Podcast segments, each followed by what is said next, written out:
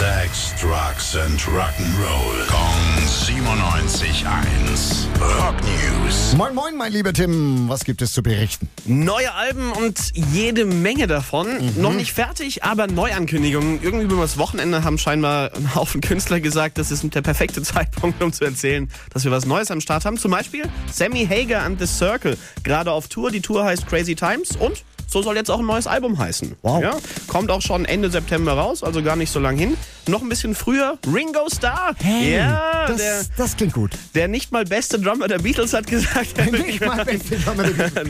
bringt eine neue EP raus. EP3 heißt sie. Unter anderem Steve Lucas da drauf zu hören und Oi. Linda Perry. Wir haben auch mal schon ein Beispiel dabei. Hey! Hey,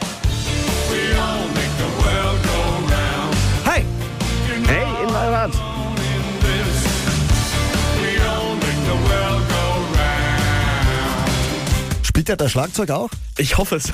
Der Aber ich weiß nicht es nicht. Der nicht beste Beatles-Drummer. Genau. Und House of Lords, Saints and Sinners heißt das neue Album, was die angekündigt haben. Genau wie die EP von Ringo. Schon Mitte September dann da. Rock News. Sex, Drugs and Rock'n'Roll. Kong 97.1. Frankens Classic Rocksender.